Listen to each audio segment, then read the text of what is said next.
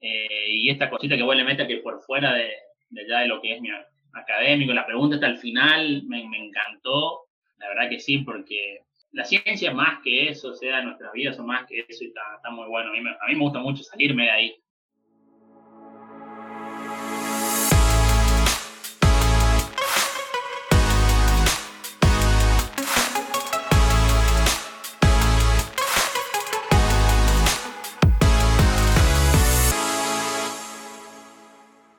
Bienvenidos a Fuera del App, su refugio de personas e historias de ciencia. Yo soy Rafael Omar y hoy los llevaré hasta Argentina donde conocerán a Marcos Ortega.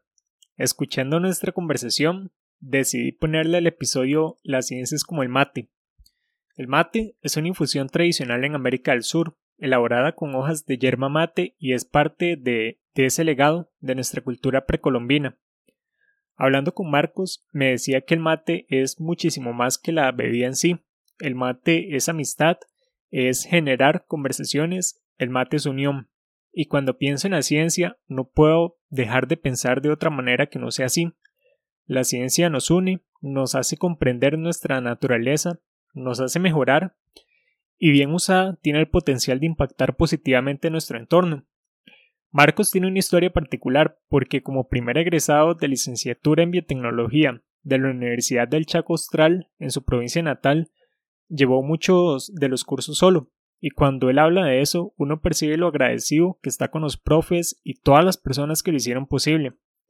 Hablamos de su maestría en España, los proyectos de investigación, de la Red al Biotech, donde está organizando la próxima cumbre, y obviamente hablamos del mate. Como siempre, espero que disfruten esta conversación. Vos tomas mate, ¿verdad? Sí, yo, bueno, mi relación con el mate es extraña, ¿no? Porque como te diría, ah, este argentino es matero desde la cuna, ¿no? Pero no, yo empecé a tomar mate culminando mi carrera de, universitaria. Estoy hablando de 23, 22 años por ahí, porque antes no tenía el hábito. Yo siempre estaba solo, siempre, no tenía compañero de estudio, o sea, cuando yo ingreso a la, la carrera, se abre en, la, mi universidad se abre en el 2009, en el 2010 yo ingreso, tuve unos compañeros en el primer año y después fui quedando solo y no tenía compañeros de estudio, no compartía el mate, o sea, me, me preparaba una merienda más eh, de otro estilo, un desayuno, y no tomaba mate, no tenía mi equipo de mate, no tenía nada. Luego cuando empiezo mi, una beca de, de pregrado, se dice, en, el cual yo empiezo, en la cual yo eh, enmarco mi, mi, tesis de grado y empiezo a trabajar con mi director. Él sí tomaba mate y ahí, empezamos, ahí empezamos a compartir más. Y da la casualidad que justo ahí cuando yo también quedé un poco más solo todavía, y era el profesor y yo como alumno nomás, porque no, no tenía otros compañeros, ya empecé las materias propias de la licenciatura en biotecnología, y por ahí eran horarios pesados a la siesta, así, y eran muchas horas de clase, y ahí también, y con eso fue, fue afianzando y comenzando mi relación con el mate, y ahí sí me, y hoy en día no consigo la, la vida sin el mate. Y ahora que mencionas eso, eh, ¿es más como que sea una bebida compartida o también es individual? No, el mate, el mate es amistad, el mate es compañerismo, el mate es el otro, el mate es compartir. Entonces, hay, hay unos que son más materos, como que tienen incorporado como el, mate y el termo, entonces vos sabés que esa persona se encarga de llevar el mate, ¿no? Entonces vos te acercás, se va haciendo como una, es como una, un poco una fogata, ¿no? Uno va a hacer una, y es compartir, ¿no? También se toma solo y se disfruta, un, por ejemplo, un buen domingo a la mañana temprano, o cuando uno está trabajando o tiene que tirar para largo. El mate, la verdad que sí, porque por ahí, lo que tiene por ahí el mate tomar solo, y más por ahí cuando estás trabajando, es que se enfría, por ahí tiene esas cositas, pero sí, también se disfruta mucho solo. Pero es, es como un llamador de, de amistades y de compañerismo. Claro, es muchísimo más allá del mate propiamente. Sí, sí, sí, sí, genera algo. vos ves a alguien, a mí por ejemplo me pasó cuando estuve eh, en España entre el 2018 y 2019, me he hecho amiga de unas colombianas y estamos en un grupo de latinos, qué sé yo, yo estaba en la clase de proteómica y levanto la cabeza y entra un flaco, un, chico alto así, con un mate acá así, un termo, abajo el ojo, acá así. Y, y, yo te juro que mis ojos se iluminaron, no, fui, nos dimos un abrazo y ya empezamos a tomar mate, ya, y, se fue frecuentando, y ahí nos hicimos muy amigos, es como que te llama, te llama, cuando vos ves automáticamente, ya sea argentino, uruguayo, lo que puede ser, alguien tiene un mate, te acercás, si uno es tomador, ¿no? Te acercás a pedirle uno y charlas, es como un disparador de, de conversación. Claro, claro. Y mm, dos preguntas, bueno, no, más bien tengo tres al respecto. Em, ¿Cómo le describirías el sabor del mate para alguien que no lo ha probado como yo? Em, hay distintos sabores ¿El mate tiene alguna historia particular en Argentina? O más bien, bueno, también el Cono Sur, porque sé que en Uruguay también lo beben, en Paraguay tienen el tereré, que si no me equivoco es como similar, y creo que en Brasil también, en, algunas partes, principalmente del sur, lo beben. Sí, sí, el, mate en sí es una bebida amarga, eh, pero no es astringente, no es seca, como por ejemplo el té vos tomás un té y sentís una sensación de sequedad, que es una sensación de astringencia. Acá me sale un poquito el ñoño, que es cuando los polifenoles del té interaccionan con la saliva, del, la proteína de la saliva y hace que te seque la boca. El mate no te produce esa sensación, es sí amargo, pero no, no, no, no, no te seca la boca. Y es, es raro porque tenés que tener una relación con el amargo, con el sabor amargo el, el, el, sabor amargo es un viaje de una vez que uno entra, cada vez quiere más amargo, más amargo. A mí, por ejemplo, me gusta el mate bien amargo, son los primeros mates, y mate, se dice mate fuerte. Después el mate, a medida que vos vas tomando, se va suavizando y hay gente que también lo toma cuando le gusta más ahí, una por gusto y yo también por un poquito por salud, porque hay el mate puede también provocar acidez, entonces hay personas que por ahí tienen más sensible, entonces prefieren, eh, como le gusta mucho el mate, por ahí le prefieren tomarlo más lavado, se dice cuando se ha pasado un periodo de tiempo ya del mate, ¿no? Después, em, respecto a las variantes y a los las variedades, tenemos el mate amargo y el mate dulce.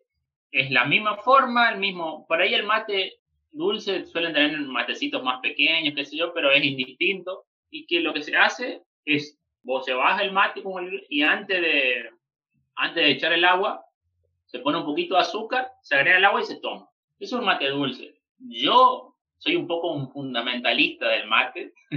Para mí el mate es amargo. O sea, a mí me gusta el mate amargo.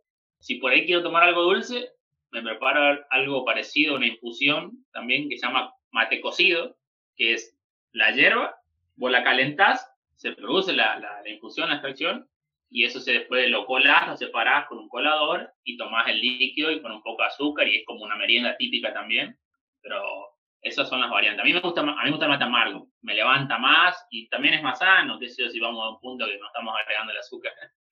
Sí.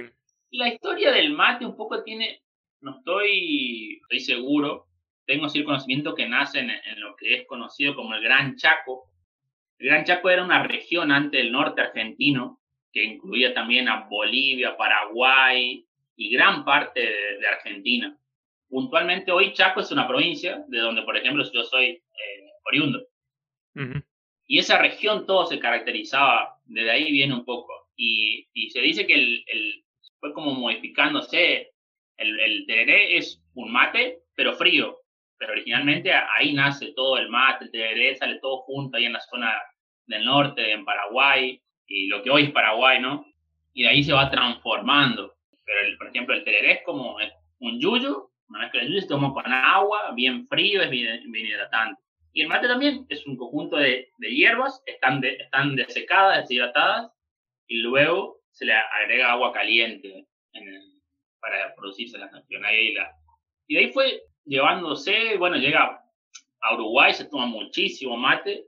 Decimos acá que el uruguayo es una de las personas que siempre anda, es capaz de por ahí eh, de tomar mate y al mismo tiempo ir caminando. O sea, ahí está, el argentino por ahí es más de, se va a un lugar, se sienta y toma mate. El, el uruguayo va medio que ahí haciendo todo al mismo tiempo. En el sur de Brasil también, sí, como bien lo decías, sobre todo por la, la, la, cuestión limítrofe, se toma mucho también. Es una hierba muy distinta, también muy fluorescente, es rara, bien tiene otra granulometría, otro tamaño, así tiene menos, menos palito también, es diferente la hierba. Y, y por ejemplo, también dentro de la Argentina eh, hay, hay zonas donde se toma, predomina más el mate dulce y en otros lados predomina el mate amargo. Y, y no, y ahí hay variedad de gente, de, de, de, un fanatismo, o sea, yo por ejemplo lo tomo hasta una temperatura, si por ejemplo el día está hasta una temperatura de 23 grados, porque estás tomando un agua que está a casi 80 grados. Entonces, no, cuando hace calor no da muchas ganas de tomar mate, da más ganas de tomar un tereré. Y, y, hay gente que no, es que es como una religión, no importa, haga 35, bueno, se toma su mate. O sea, eso es De hecho, yo conviví un tiempo el año pasado con un amigo, que es muy amigo, que él tomaba su mate. O sea, no importa, hacía calor, estaba, le transpiraba, y tomaba un par de mate y listo. Y seguía el día. Qué vacilón eso porque todas esas variantes del mate reflejan de alguna manera también la diversidad cultural de Latinoamérica y yo definitivamente si viajo alguna vez al Cono Sur o, si vuelvo ahí, me encantaría probar el mate en distintas zonas y comprar como los sabores y, y toda esa cuestión también que va más allá del mate culturalmente hablando.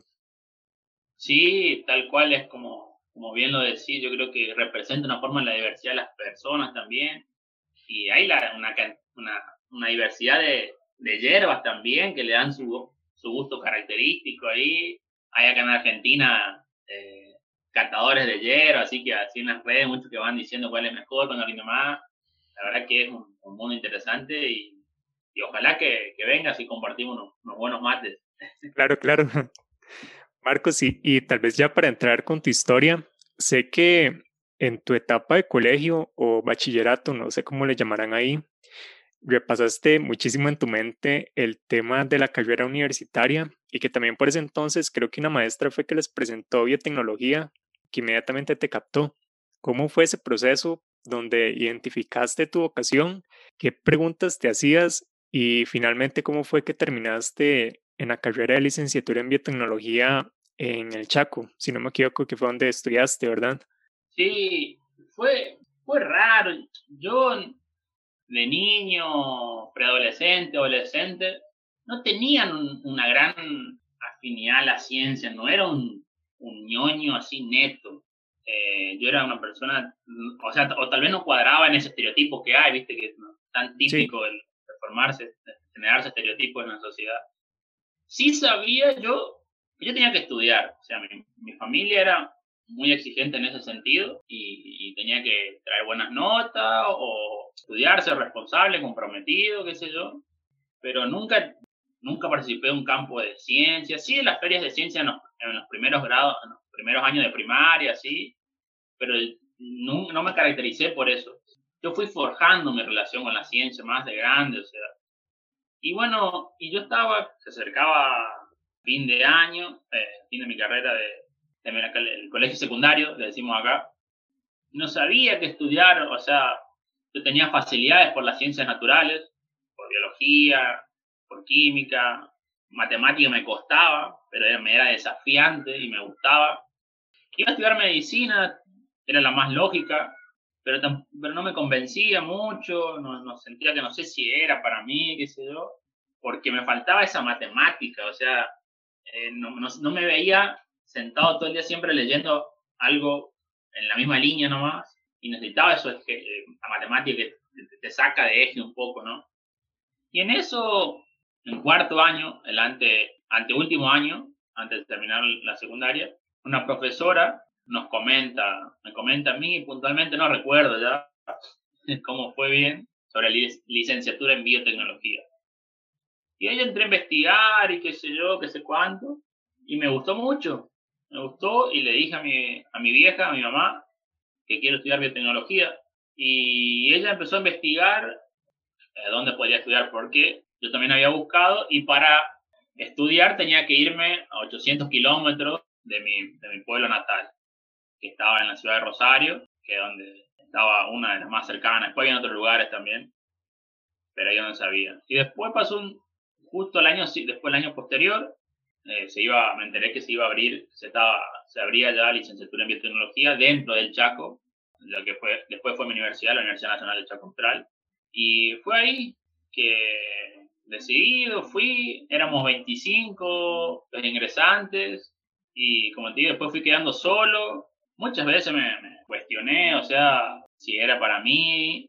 Yo no dimensionaba, más allá que había buscado qué era la biotecnología y qué implicaciones tenía, y tenía como el casetito ahí cuando me preguntaban qué era biotecnología, yo respondía, pero yo no, no, no dimensionaba bien qué iba a hacer yo cuando me reciba, qué era la ciencia, qué era hacer ciencia, qué era el método científico, qué, qué era todo el mundo bien que estoy empapado, o sea, no, no tenía ni idea. Por eso de ahí fui forjando, fui, los primeros años fueron como el bloque básico que se yo compartido en compañeros con, con ingeniería, aprendiendo otras, otras visiones.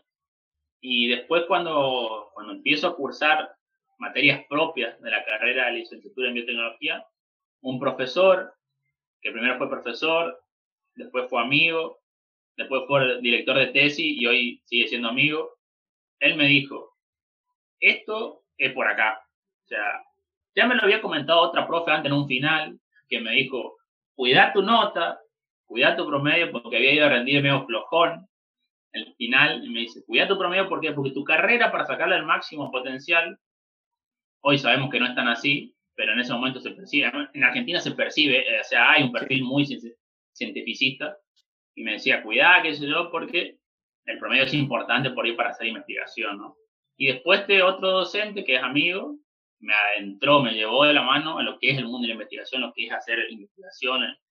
Y de ahí yo me fui forjando una disciplina diferente, fui cambiando, muté mucho como persona, o sea, desde lo profesional a tomando otras, otras costumbres, otra forma de ver, eh, y ahí fui forjando recién a los, ponerle 20 años, el camino, mi, relación con la ciencia, descubriendo qué es la ciencia, cómo se genera el conocimiento, eh, y hasta hoy en día, o sea, me, a mí All, Biotech fue como un destape, o sea, se abrió una olla que decía, ¡boom! O sea, yo me sentía abrumadísimo.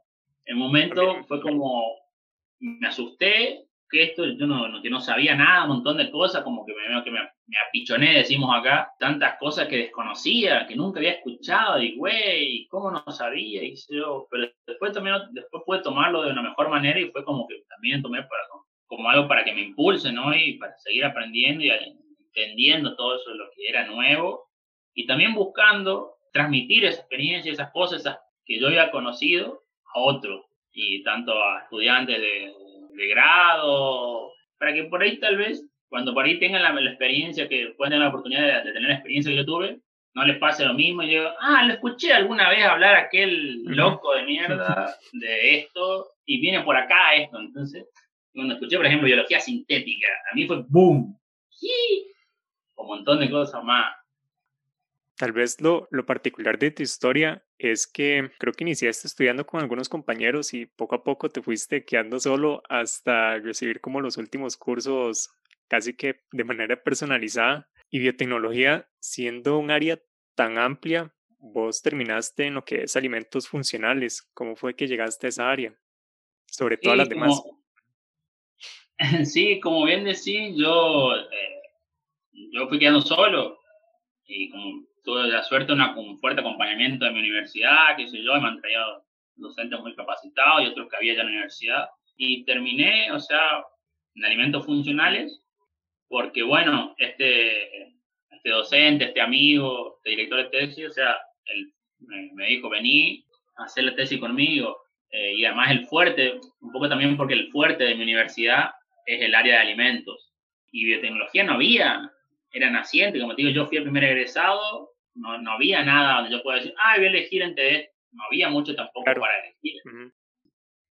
Aprendí muchísimo en el laboratorio en el cual hice mi doctorado, eh, perdón, mi, tesis de grado. Yo trabajé conjuntualmente con eh, evaluación de la digestibilidad in vitro, o sea, de unos encapsulados de, de aceites eh, esenciales, o sea, aceite de lino puntualmente. Hicimos los todos los ensayos, los encapsulaba, los microencapsulaba yo con unos sistemas de, de distintas matrices, emulábamos en un sistema, en un reactor si se quiere, las condiciones del intestino delgado, donde se produce la liberación, qué sé yo, y veíamos cómo actuaba la lipasa, la enzima que es, cuando se protegía al, al, aceite con la cápsula, ¿no? Y esto, ¿qué efecto tenía? O sea, esto provocaba una liberación progresiva que consecuentemente podría ser útil como para evaluar sistemas de liberación progresiva y regular la saciedad en alimentos, ¿no? Cuando un alimento se absorbe más lentamente o disminuye los, los periodos de hambre, ¿no? A, grosso, a grosso modo, cuán digestible es algo, que es una parte, ese concepto digestible es una parte de un concepto más grande que es biodisponibilidad. Cuando algo, decimos que es biodisponible, tiene que evaluarse si es bioaccesible, si es biodigestible y cómo y, manifestarse el efecto en, el, cuerpo. Y, contaba que, que, ese era un poco el, el eje de, de, mi tesis, para lo cual, ¿cómo hicimos? O sea, encapsulábamos, microencapsulábamos aceite lino mediante una emulsión y le, le agregábamos eh, distintos polímeros para ir cambiando la, la, estructura de la matriz y ver cómo eso interfería más o menos en la acción de las enzimas encargadas de hidrolizar el, el aceite, ¿no? En los ácidos grasos.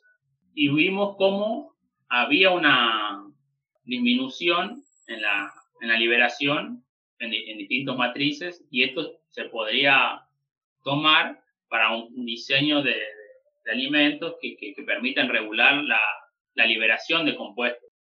O, obviamente, la, la, en este caso, la digestibilidad, lo que podría disminuir, por ejemplo, los periodos de hambre, porque cuando un alimento se absorbe más lentamente, eh, aumenta la, la, sensación de saciedad por más tiempo. ¿no? Y la verdad que, que, salió una linda tesis, aprendí muchísimo. Como digo, ahí se afianzó mi relación con la ciencia. Solamente hasta ese momento había vivido la, visto la biotecnología desde, desde el eje de, de, la ciencia, del perfil de investigador. Y bueno, en el 2017 fue que, tuve la suerte de ir a All Biotech y ahí conocí también otra, otra, otros caminos, otra diversidad, pero, pero la experiencia ahí en mi laboratorio, en lo que es alimentos funcionales, es muy buena. Claro, totalmente. Y bueno, me imagino que todo eso llegó a forjar tus habilidades y, capacidades de investigador y parte de eso también te ayudó a que estudiaras tu maestría en la Universidad de Córdoba en España. Aquí tengo que decirte que me genera mucha curiosidad porque creo que a cualquier persona que esté buscando oportunidades de posgrado en el extranjero también le puede interesar bastante. ¿Cómo fue ese proceso de, número uno, encontrar esa maestría específica? dos, establecer el contacto con, con, ellos, con el centro de investigación o, los personeros de la universidad. Y tres, arreglar todo el tema de lo que fue la estancia, los costos del traslado, no sé, por ejemplo, si recibiste alguna beca y otra cuestión de, de esa índole. Sí, sí, sí. Mira, la situación era esta. Yo estaba pronto a recibirme, yo había postulado seguir mi, mi camino de, investigador acá en Argentina, a CONICET, que es el Consejo Nacional de Ciencia y Técnica de Argentina, iba a hacer mi doctorado. Primera postulación, me rechazan, yo no quedo seleccionado, yo no sabía mucho qué hacer y, y en esto mi, mi, amigo y director me dice, ¿por qué no buscas y aplicas a Fundación Carolina? Ah, no, yo no sabía, no desconocía totalmente. Y en eso entré a buscar y mirar y qué sé yo, y apliqué. O sea, Fundación Carolina es una fundación de fondos privados españoles que tiene el objetivo de fortalecer las relaciones de, eh, entre países de Iberoamérica y, da becas para hacer maestrías, eh, estancias eh, postdoctorales, doctorados, intercambios de docentes, estancias cortas para estudiantes latinos. Y me puse a investigar y tenía que completar, o sea, era todo el, yo no hice el contacto directo con la universidad ni nada, sino que yo lo hice mediante Fundación Carolina. Pues fueron ellos quienes me evaluaron y me otorgaron una beca, la verdad que una beca muy buena para que yo vaya a estudiar, eh, hacer mi maestría en la Universidad de Córdoba, que era una maestría en biotecnología. Había otras que daba, la verdad que está muy interesante, ¿por qué? Porque Fundación Carolina te deja elegir cinco, eh, cinco programas de beca sea, de, maestrías, y le, vos le das un orden de, prioridad, y ahí en, función de eso te, te, escogen. Y la verdad que, que, mi experiencia con Fundación Carolina fue impecable. La verdad que no tengo otra experiencia por, por ahí para comparar, pero eh, la coordinadora que me tocó fue siempre predispuesta, atenta a todas mis necesidades. A mí me, me, cubrían los, los, los, aéreos, ida y vuelta, de Argentina a España, a la capital Argentina, obviamente. Yo tenía que trasladarme a la capital Argentina para viajar. Eh, y después me daban seguro médico, todo lo que yo requería para vivir en España durante el tiempo de la maestría. Me daban un sueldo con el cual yo podía vivir muy bien y ahorrar y de hecho tuve la oportunidad de viajar con ese dinero porque también, bueno, también Córdoba es una ciudad no es costosa, hay que, hay que tener en cuenta eso, pero la verdad que, que fue excelente y los, lo, la, la, experiencia a, nivel académico fue, bueno, no tiene nombre, o sea, fue sumamente enriquecedora, yo expandí mi mundo, eh, yo, por ejemplo, en el grado no había tenido mucho la parte de trabajar en laboratorio de plan de microbiología, que yo estaba, he trabajado a otra escala, o sea, con, con mililitros, que yo en vez de microlitros, por el, el, laboratorio. Entonces, esto me da la oportunidad de afianzar otras habilidades, otro tipo de diseño experimental, rozarme en otro ambiente. Y trabajar con algas fue increíble. Eh, son microorganismos geniales. Eh, hasta el día de hoy tengo el deseo de poder volver a trabajar a ver si podemos, podemos hacer algo. Eh, lo único malo que tiene la microalga es que no se las puede crioconservar y se las tiene que replicar constantemente y la verdad que eso, eso requiere una mano de obra aparte, un técnico ahí que esté constantemente y más si tenés, por ejemplo, en el laboratorio que yo estaba era uno de los referentes en microalgas a nivel mundial, o sea, habían contribuido mucho a, un separio de, de unos mutantes de microalgas y, tenían, pero muchísimas, muchísimas tubos así, que vos decís, lo, tiene que hacer alguien, dedicarse exclusivamente a hacer eso, cada tanto, replicar, porque si no, no. Uno como investigador o, o, becario, qué sé yo, tenés que estar preocupado de eso también, no, es imposible.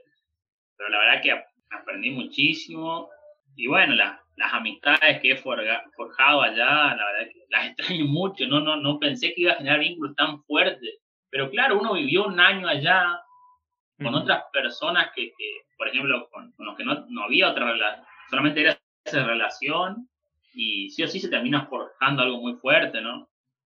Como recomendación que, estén atentos, que busquen a quienes, quieran hacer, que busquen Fundación Carolina, la verdad que es muy buena y tener distintas partes de España.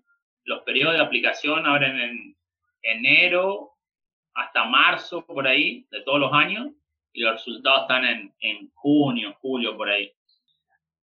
Y, y, qué bonito es escuchar como ese tipo de, de, testimonios. Como te dije, muchas personas que quieren buscar como becas, tal vez en un inicio están como abrumadas por la cantidad de opciones o, que no saben como por dónde buscar o por dónde iniciar. Y me parece como sumamente importante. Y también lo que dijiste de, de fortalecer relaciones entre países y también pues entre continentes, en tu caso con, con España. Hablando de microalgas, tengo curiosidad, ¿qué fue lo que investigaron con ellas? Mira, eh, un poco fiel a mi estilo, que siempre siendo ahí el, el conejillo de India, me decían a mí, cuando yo estaba estudiando en grado. Ahora me tocó eh, empezar un proyecto también. El laboratorio en el que yo estaba, realmente estaba orientado a investigación básica, o sea, de las microalgas, generar mutantes y ver cómo eh, estudiar el metabolismo del nitrógeno en algas y, eran muy fuertes en eso y eran referentes, la verdad que habían generado mutantes muy importantes.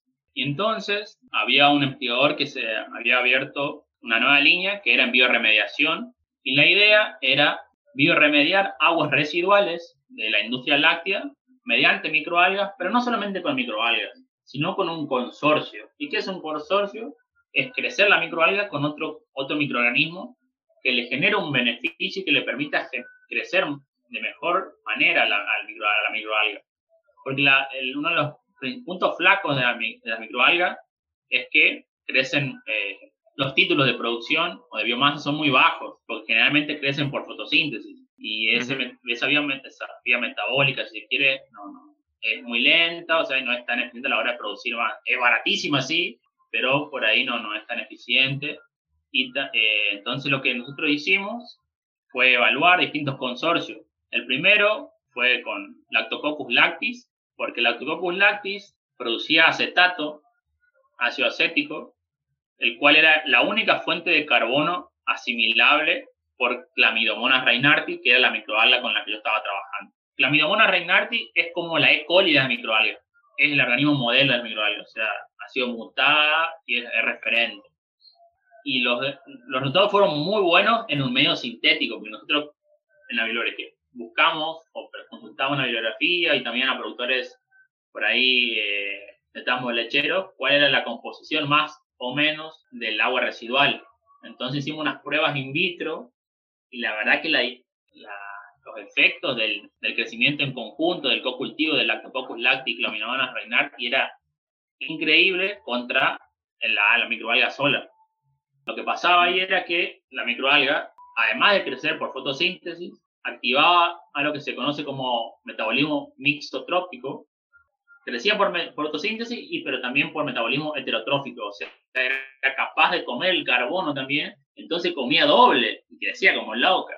Era la verdad que muy bueno. Ya cuando pas después probamos que también con Metylobacterium, ah, no me acuerdo el, especie, Pseudomonas aeruginosa y tres cepas que estaban ahí en, por publicarse, por eso no, no, no, no, ah, Stenotrefomonas, eh, Microbacterium y otra más ahí que había nacido, un estáfilo creo que había nacido al lado de la tierra de otra, de una becaria doctoral que estaba ahí de Irán, que me había prestado la cepa. Entonces hicimos ahí como un pool de, de con varias, varias bacterias. Cuando pasamos las aguas residuales, como suele pasar en estas cuestiones, los resultados no eran tan buenos, no había diferencia significativa con el monocultivo de clamidomona. Pero Clamidomonas sola había crecido muy bien en el agua residual. Entonces eso era bueno también, porque si Clamidomonas sola debe haber que o hay una fuente de carbono o algo hay ahí que, que la está, había crecido muy bien, ¿no? Y eso fue en sí, en, a grandes rasgos, mi, mi tesis. La verdad que yo quedé muy copado, muy emocionado, o sea, con ganas de, poder seguir. O sea, por ahora no, no, pude, o sea, mi tema, mi vida académica no siguió por ahí, pero espero poder ahí engancharla de alguna vuelta a la vuelta de la vida poder volver a trabajar con, con microalgas, ¿no?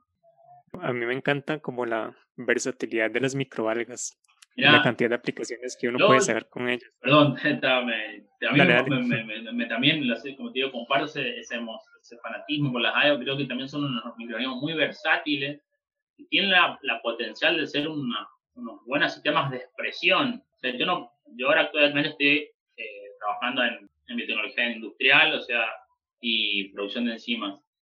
Yo soy docente en una, en una, cátedra eh, de, también que, que habla de, la biotecnología industrial y los sistemas de expresión comunes son E. coli, Pichia pastori, eh, cerevisiae y algún otro bacillus que estaba ahí queriendo entrar, pero yo creo que no, eh, una creencia, porque todavía no, no he podido revisar la bibliografía para decir, bueno, son pero yo lo veo con un potencial a las microalgas de hacer un sistema de expresión importante, por ejemplo, para producir, no sé, una insulina, una hormona que sea sencilla o alguna proteína, algo ahí, con ingeniería genética, a ver qué, hay, qué uso de codones podría haber. La verdad que, bueno, hemoalga, ellos están trabajando pero con biología sintética.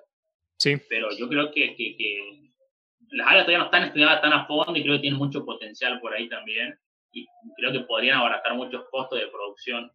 Digo creo porque todavía no pude sentarme a revisar la bibliografía, es algo que tengo pendiente. Lo que sí estamos de acuerdo es que definitivamente tienen como ese futuro promisorio. Tal cual. En ese momento, cuando buscabas la maestría, ya tal vez como en retrospectiva, ¿qué te hubiera gustado saber que antes no sabías y que te habría facilitado muchísimo las cosas? Buena pregunta. A ver, ¿qué no, no sé, tal vez, como te digo, yo aproveché el máster para fortalecer flaquezas que tenía yo, que era el, trabajo en laboratorio, pero de, en otra área, o sea, lo que es microbiología, si quieres ser manejo de microorganismos, desde las técnicas básicas, o sea, uno aprende microbiología, pero microbiología, pero está dos minutos, un ratito, y pasó la asignatura y chao. Hay cosas que no, que se tienen que agarrar con la, la práctica, entrenar el ojo, tal vez decir, bueno, si yo sabía tal vez un poquito más de eso, tal vez había podido explotar otras cosas más del máster. Pero la verdad que yo no sé si le podía sacar más jugo a ese máster. Lo exprimí al máximo, o sea, aprendí muchísimo, elegí materias disruptivas que, que hoy están en boga. Por ejemplo, nosotros nos daban elegir un perfil, teníamos tres perfiles en plantas, me acuerdo, biología molecular creo, y tipo industrial. Como yo estaba ya más empapado en lo que era por ahí industrial, eh, me fui por ahí y además también eh, pensando en, bueno, en, fortalecer ahí mi, conocimiento y la verdad que bueno, tomé materia como proteómica, metabolómica, eh, bueno, genómica, un poco ahí de las, de las ómicas y la verdad que la saqué mucho jugo el máster, o sea, no, sé si haber sabido algo antes me hubiera permitido explotar, porque la verdad que le, aproveché mucho la, la, experiencia allá, tanto en España a nivel profesional y a nivel, a nivel personal, la verdad que me volví muy contento. Y con toda tu experiencia en España y con todo lo que viviste, ¿encontraste algún contraste entre España y Argentina ¿Qué podemos aprender a implementar tanto ustedes allá en Argentina como, como el resto de Latinoamérica que se hacía en España? Mira, ahí eh, la principal diferencia es el recurso monetario. O sea, porque después la, yo tenía la suerte de vivir también con un... A mí me gusta mucho la política. Y yo vivía con un, con un chico que era estudiante de historia. Porque allá el alquiler es muy caro. Entonces sí o sí se comparte el piso y vivía con dos chicos de 21 años. Y uno era estudiante de historia y la verdad que disfrutaba mucho hablar con él porque me contaba otra perspectiva y hablábamos, qué sé yo. Y España, y, palabras de él, o sea, España tranquilamente podría ser un país Latinoamérica. Nos ayuda mucho el euro, ¿no? Eso le da una estabilidad también. Pero desde la inversión en ciencia y técnica, España, te hablo yo, no, no hay mucha diferencia, no dista mucho de, por ejemplo, Latinoamérica y a nivel capacidad, el, latino trabaja mucho. Y eso ahí hace una diferencia.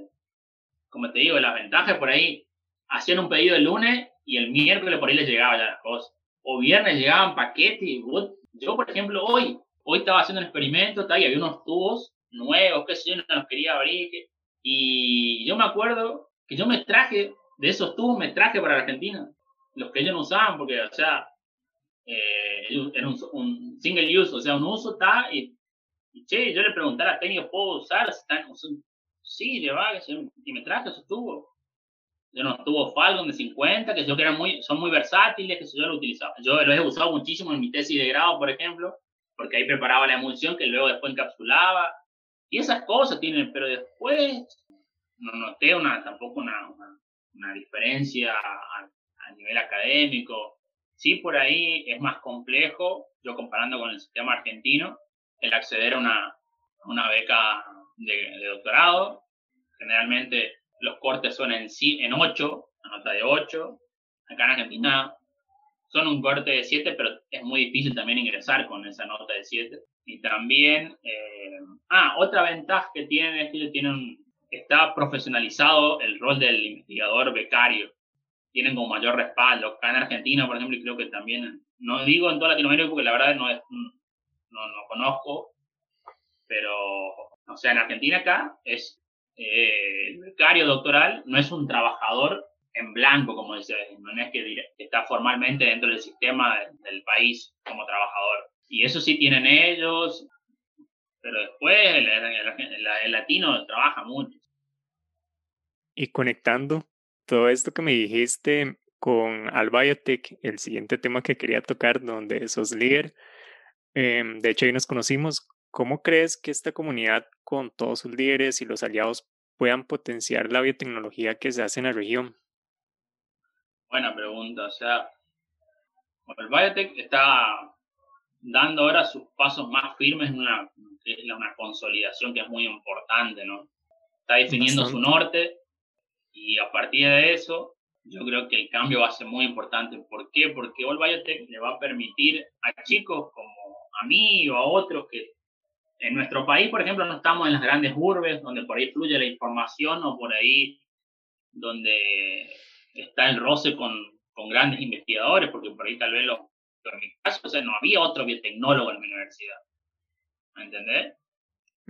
En otras universidades sí, ya hay porque ya hay otros eh, que se han egresado, entonces vuelven, hay otro, hay otro recorrido. Entonces el biotech te brinda eso, esa capacidad de interactuar, de conocer otras realidades, de establecer eh, alianzas, conocer y ver que por ahí se puede llegar a trabajar juntos y la idea de esto va a ser poder, de, creo que va a poder abrir el mundo a, estos chicos, a los que fueron, eh, a los líderes, a los nuevos, y generando una nueva conciencia y acercándoles las herramientas que por ahí tal vez algunos o muchos de los que ya estamos en la comunidad no tuvimos. Entonces, a partir de esas falencias que nosotros tuvimos, tratamos de transmitirle eso para generar una, una, una, América Latina más sólida en ciencia, ¿no? Y por ahí acercarle y facilitarle, por ahí, una, como vos bien decía, becas, qué te conviene, qué te conviene hacer, porque por ahí la conveniencia uno no sabe, en realidad uno no sabe por ahí, así de cierta que sabe, qué quiere hacer. Entonces, creo que desde ahí va a construir el biotech, desde las carencias por ahí que puedan tener sus, sus integrantes para poder cubrirlas hacia, lo, hacia lo, las futuras generaciones. La cohesión comunitaria creo que es la principal fortaleza de Albiotech. De hecho, el otro año Argentina será C. Hubiera, creo que estaríamos ya en el evento o por estas fechas, pero bueno, la pandemia lo impidió y va a ser en mayo en Rosario.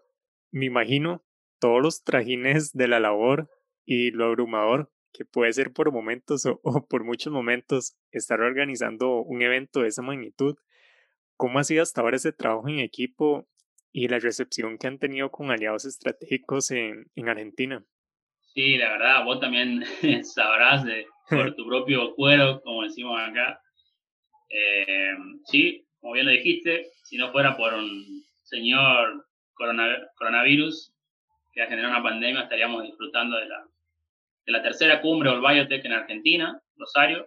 Pero bueno, eh, esta va a suceder igual ya el año que viene y la verdad que ha, sido un desafío. Yo estoy en la parte de recaudación de fondos, de patrocinios y la verdad que es desafiante y, y frustrante a veces porque uno puede hacer más de enviar un mail y ahí hacer un following, un seguimiento, ahí y, y, tratar de convencerlo, pero no se puede hacer más de eso y a veces el no tener respuesta y es, y es frustrante, ¿no?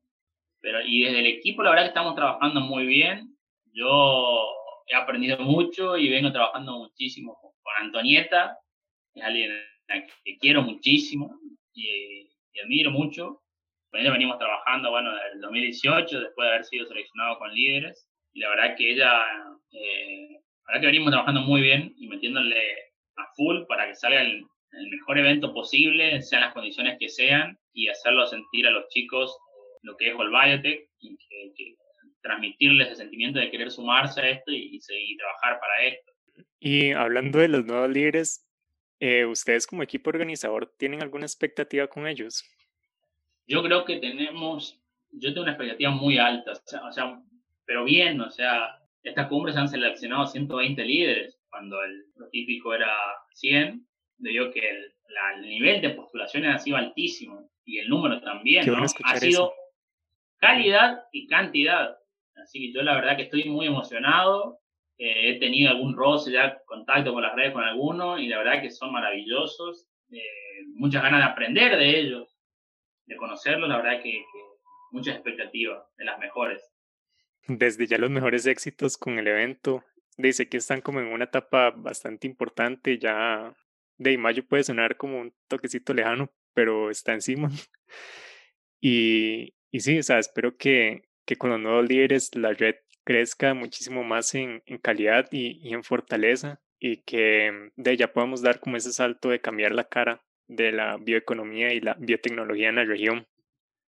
Sí, yo creo que, estamos ahí. O sea, es importante también hacer pausas. A veces uno como en el ímpetu, en la vorágine de la juventud, quiere hacer, hacer, hacer, pero a veces hay que hacer unas pausas y ver para dónde se sigue caminando, ¿no? Para dar pasos más firmes y concretos y no dar muchos pasos y rápidos y por ahí de manera atolondrada. Creo que ya después de este evento ya bueno, ya con este evento en simultáneo estamos consolidando y, y, creo que después de este evento va a ser otra, un quiebre también positivo para, para el biotech. totalmente. Marcos, ahora me mencionaste que, que eras o que has colaborado como profesor universitario. ¿Qué tal ha sido esa experiencia de ser profe? Eh, es algo que disfruto muchísimo. A veces también me frustra mucho porque yo soy muy exigente conmigo mismo. O sea, yo quiero, quiero saber todo, quiero transmitirle todo lo que yo no sabía a mis alumnos y me, me, me enrosco, me voy, me cebo y a veces no salen las clases como yo quisiera que salgan, pero lamentablemente no puedo porque no, a veces no me dan los tiempos. Y, pero la verdad que disfruto mucho y lo que busco principalmente como docente es como eso, transmitirle por ahí mi poca, mucha experiencia digo, che, presten atención a esto, esto les puede ser muy útil, fíjense por acá, y por eso, eso disfruto mucho también. La verdad que es una experiencia, y ahora en, en, en, pandemia, estuve dando clases virtuales, eh, se trabajó bien, lamentablemente no se pudo hacer por ahí la parte experimental, pero bueno, ahí se buscó la forma de, de, de, por lo menos el ejercicio de pensar el experimento, de por qué se lo pudo hacer igual. Se nota demasiado que te gusta enseñar y, compartir conocimiento y también parte de todo lo que has vivido. He visto que también cuando vos puedes em, das charlas sobre biotecnología, esta pregunta me gusta mucho porque creo que toda persona del área se topa con la pregunta qué es biotecnología, bio qué, qué hacen con eso, a todos nos preguntan eso entonces, ¿vos cómo le, les explicas a, chicos qué es biotecnología y la relevancia que tiene? Sí, la verdad que eh, para mí la divulgación de la ciencia es fundamental, porque si no las universidades se convierten en islas del conocimiento, ¿no? donde el conocimiento queda ahí contenido y no sale. Y en el caso de Argentina, la universidad es pública y gratuita para todo, eh, todo ciudadano, entonces uno como proyecto investigador o lo que fuese, tiene que como que devolver algo, tiene que salir a contar. Lamentablemente a veces por no dan los tiempos, qué sé yo, pero creo que ahora se está haciendo a nivel global está virando y se está valorizando, se está ponderando mucho la divulgación científica como un, algo importante, porque es una transferencia de conocimiento.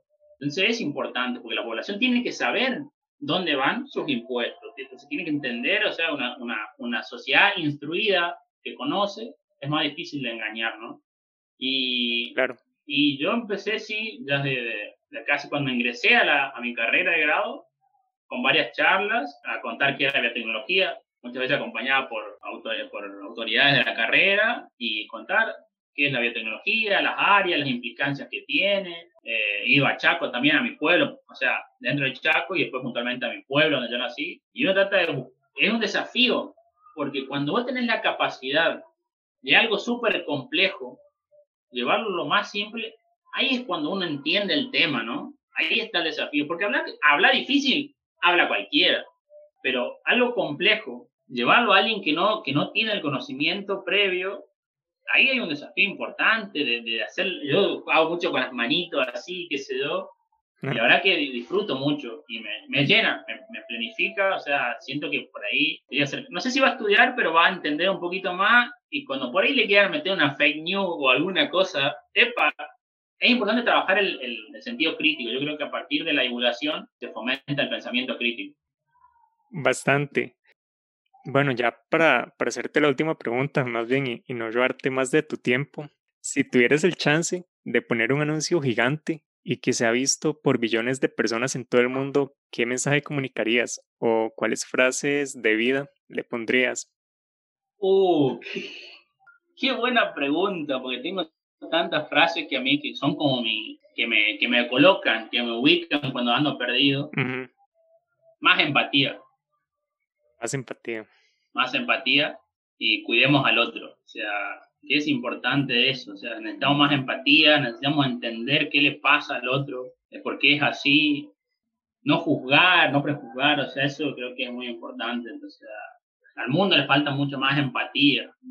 Es necesario para, para crecer como sociedad, o sea, es algo que, es fundamental. Y más en estos tiempos, por ahí cuando afloran discursos de, de odio, creo que hay que ponerlos en lugar de los otros, de los otros, y pensar cómo la están pasando, tratar de ahorrarnos por ahí comentarios que a veces los tenemos muy implementados y que, que, por ahí pueden estar lastimando a alguien y ese alguien no lo va a decir porque ya está acostumbrado. Entonces hay que cuidarnos, entonces hay que ser empático, empático hay que tener empatía siempre acá y, y eso, más empatía para todos. Claro, es un, como una palabra bastante, no sé, fuerte. Creo que es parte de nuestra esencia humana, pero a veces la perdemos de vista O, de perspectiva y de ahí como que vivamos a veces en, en tiempos tan polarizados que pasa en Argentina, pasa acá en Costa Rica, pasa en Estados Unidos, pasa en el mundo. Tal em, cual, eh, como decía, está tan polarizado y eso es muy malo, porque si no podemos encontrar puntos en común, no podemos construir. Si no hay... Definitivamente. Eh, no hay puntos en común, no se puede construir nada. Entonces, si no hay un entendimiento, si bien hay cosas con las que jamás vamos a coincidir, hay que buscar ahí, ahí va a haber otros puntos. Hay gente que es muy, ya está, yo considero, yo de lo personal, o sea, con las que no, son nefastos, tienen ideas que no, no, no, las, no las rechazo, pero creo que hay otro, personas que están ahí, en, no en ese extremo, con las que hay que encontrar un punto en común como sociedad para tanto pueblo, provincia, nación y mundo, para, para, para crecer, porque si no, no, no hay camino. Claro, y más bien muchísimas gracias Marcos. Eh, si algo me alegra de ser parte de la red de Albayete, que es haber conocido a, tantas personas como vos y, y, tener como este espacio para que la gente también conozca sus historias, que son sumamente inspiradoras. Realmente espero como que pronto nos podamos ver y, y compartir un mati. Sí o sí, Rafa, la verdad que comparto el sentimiento. All Biotech me ha, me ha dado casa en 18 países de Latinoamérica. eh, amigos, compañeros, y la verdad que es un placer tener, como digo, a mí es un, orgullo tener esta charla, que vos me a compartir mi historia, poder hablar, y, y la verdad que súper contento y, y, siempre a, disposición. Y ojalá nos podamos encontrar y tomar un, buen mate, mate amargo, no te olvides.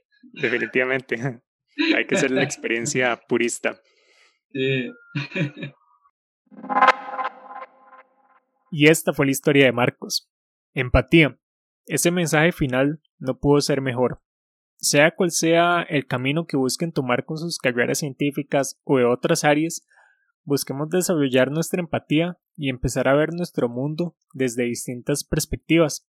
Hagamos de nuestra rutina, de nuestra costumbre, tomarnos un mate o un café para quienes vivimos más al norte, con quienes nos rodean, desde los más cercanos hasta los conocidos, para compartir y escuchar sus historias.